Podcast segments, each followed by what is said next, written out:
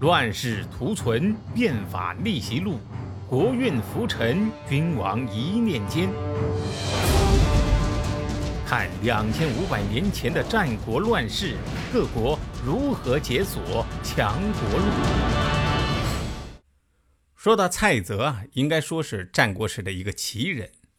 为什么不说是牛人，而说是奇人呢？因为呀，也没看到他有什么大的能耐，就是一张嘴特别能说。早年的时候啊，周游列国，游说诸侯，但是呢，却没什么人理他。这个不理归不理呀，他呢是个乐天派，他呢仍然坚信自己呀是一个大富大贵的命。哎，他听说这个当时有一个人啊叫唐举，这个唐举呀算命很灵，嘿，他就请唐举给他算命。我听说先生为李队相过面啊，说他百日之内就可以掌握一国的大权，哼，这是真的还是假的呀？李队啊，就是那个和公子成一起在沙丘围困赵主父，把赵主父啊活活饿死的那个人儿。嗯，是有这么个事儿。那先生帮我也看看，看我怎么样啊？看就看呗。唐举啊就很认真的看了一番蔡泽的面相。这一看啊，唐举都快哭了。为什么呀？他是被这个蔡泽丑哭的啊！先生，你这个鼻孔朝天，短脖子，宽肩膀，这额头凸得像个山丘，却又是个塌鼻梁。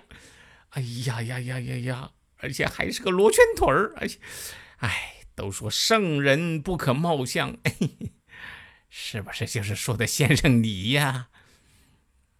这个没想到啊，这蔡泽这一点也不生气，他直接就说了：“哎，嗨，我呀天生就是富贵命，所以呀富贵我是不担心呐，我就是不知道啊能活多少岁啊，我不想有命挣钱没命花呀，所以呀先生您帮我看看，要是短寿啊我就算了，我也不到列列国去去求这富贵了。哼，您的寿命啊。”哎，这个从今天开始还有四十三年。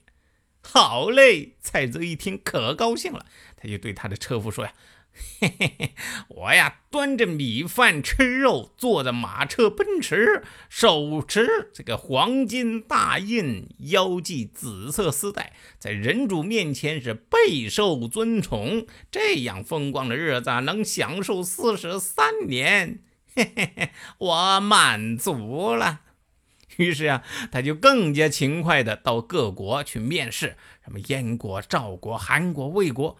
可是呢，这些国家的老板无一例外的都不待见他，大概呀，就认为他这个人呢，长得实在是太丑了，整天看着这心里边不舒服。你说谁会给自己找个这么不舒服呢？所以呀，长相，嘿。也是生产力呀。等到这个蔡泽听说范雎在秦国开始失宠的时候，得嘿，机会来了。于是呢，拔腿就往秦国奔。但是那个时候在秦国晃荡的那个侧室说客呀，那是太多了。你要想获得这个面试的机会是更不容易，更何况像他这样长得奇丑的。你要说长得漂亮的啊，没准儿这个君上啊看见了，心里边还欢喜。但是蔡泽不一样，他呀懂得奏事。哎，我要想赢得这个面试的机会，我得先搞舆论战。他就安排人在外面到处放话。呃，那个蔡泽是天下少有的雄辩之士啊。他要是见到了秦昭王，一定能把应侯啊变得张口结舌，最终啊取代应侯的位置。范雎啊，一直是自诩口才是天下无双，一听这话啊就生气了。谁呀这么狂？喊他过来！我要会会他。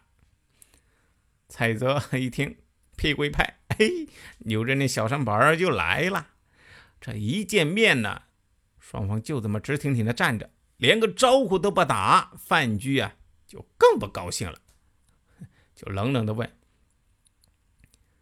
听说你在外面放话，想取代我的相位？我想听听，这里面有什么说道吗？” 嗨，殷侯啊，您见识的太晚。春夏秋冬各个季节有各自季节的次序，各自完成了使命，就要切换到下一个季节。您难道没有看到秦国的商鞅、楚国的吴起、越国文种他们的下场是您想要的吗？范雎一听。哼哼，想用这三个人的遭遇劝我走人，门儿都没有。嗯，这三个人那是臣子的榜样啊！公孙鞅奉侍秦孝公，一心为公，从不设想自身的退路，用酷刑来惩奸除恶。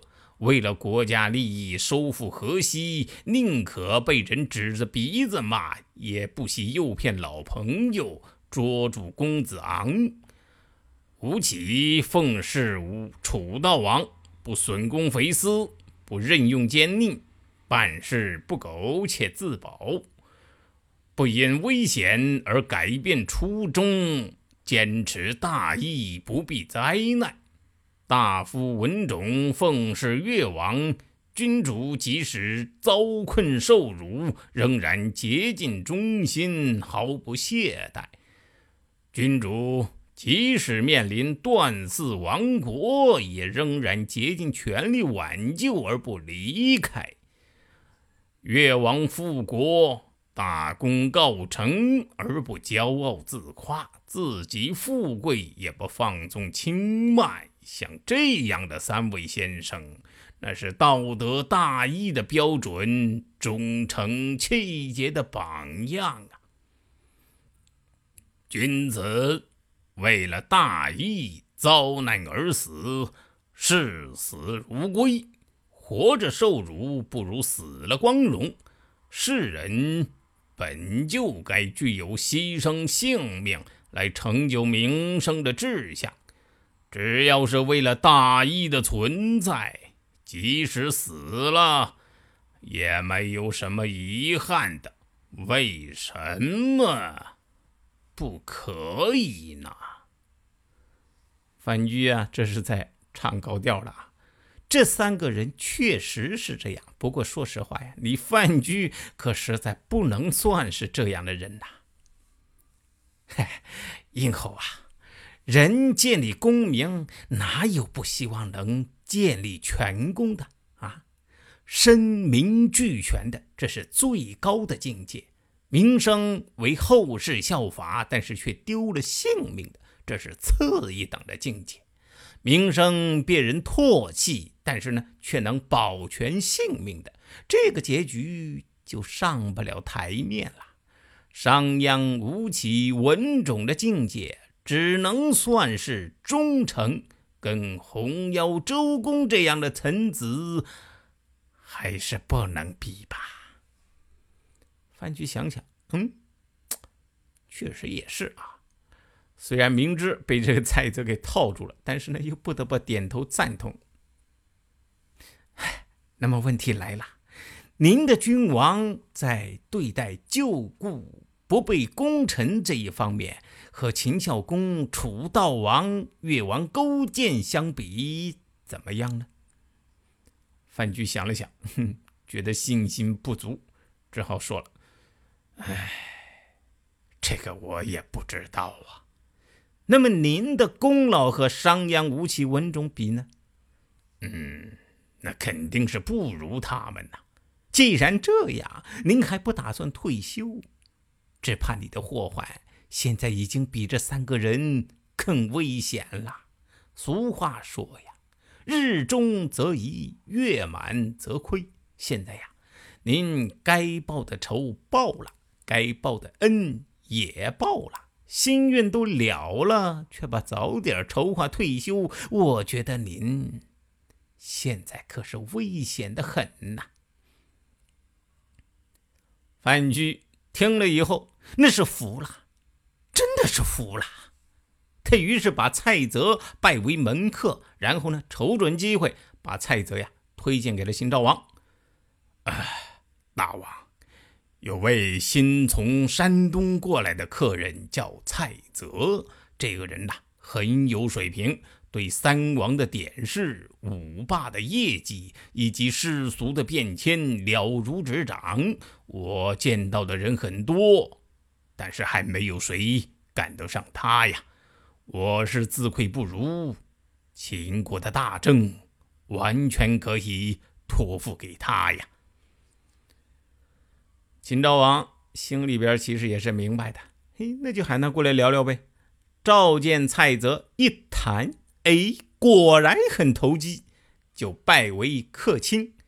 这个时候，应侯范雎就趁机告病，说：“哎呀，我现在年老体衰，想报效君王，那是有心无力，请求送回相印。”哈哈大家都是好演员啊！秦昭王就说了：“哎呀，不行不行不行不行！哎呀，应侯您贡献这么大，秦国可不能没有您呐。”英娥说：“哎呀，老臣身体确实是不行了啊，我怕耽误了秦国的大事啊。”于是，蔡泽就成了秦国的宰相。范雎呢，回到封地养老，不久呢，就因病而亡，这也算是全身而退呀。不过，蔡泽这个家伙呀，宰相只做了几个月啊，因为秦国很多人不服气，他呢也不争，直接就把大权交了，然后啊，自己就做一个小官儿。不争不愤，这一心一意的过自己的富贵小日子，一直到秦始皇年间才去世。所以啊，他是一个很善于功成身退，在乱世中保全自己的人。谁按下了礼崩乐坏的启动键？哪些小弟逆袭成带头大哥？哪些大哥被带进了坑？又有多少君王魂断强国路？西哥从《资治通鉴》《战国策》《史记》中筛出战国大事件，为您剖析国运密码，轻松理清战国乱史。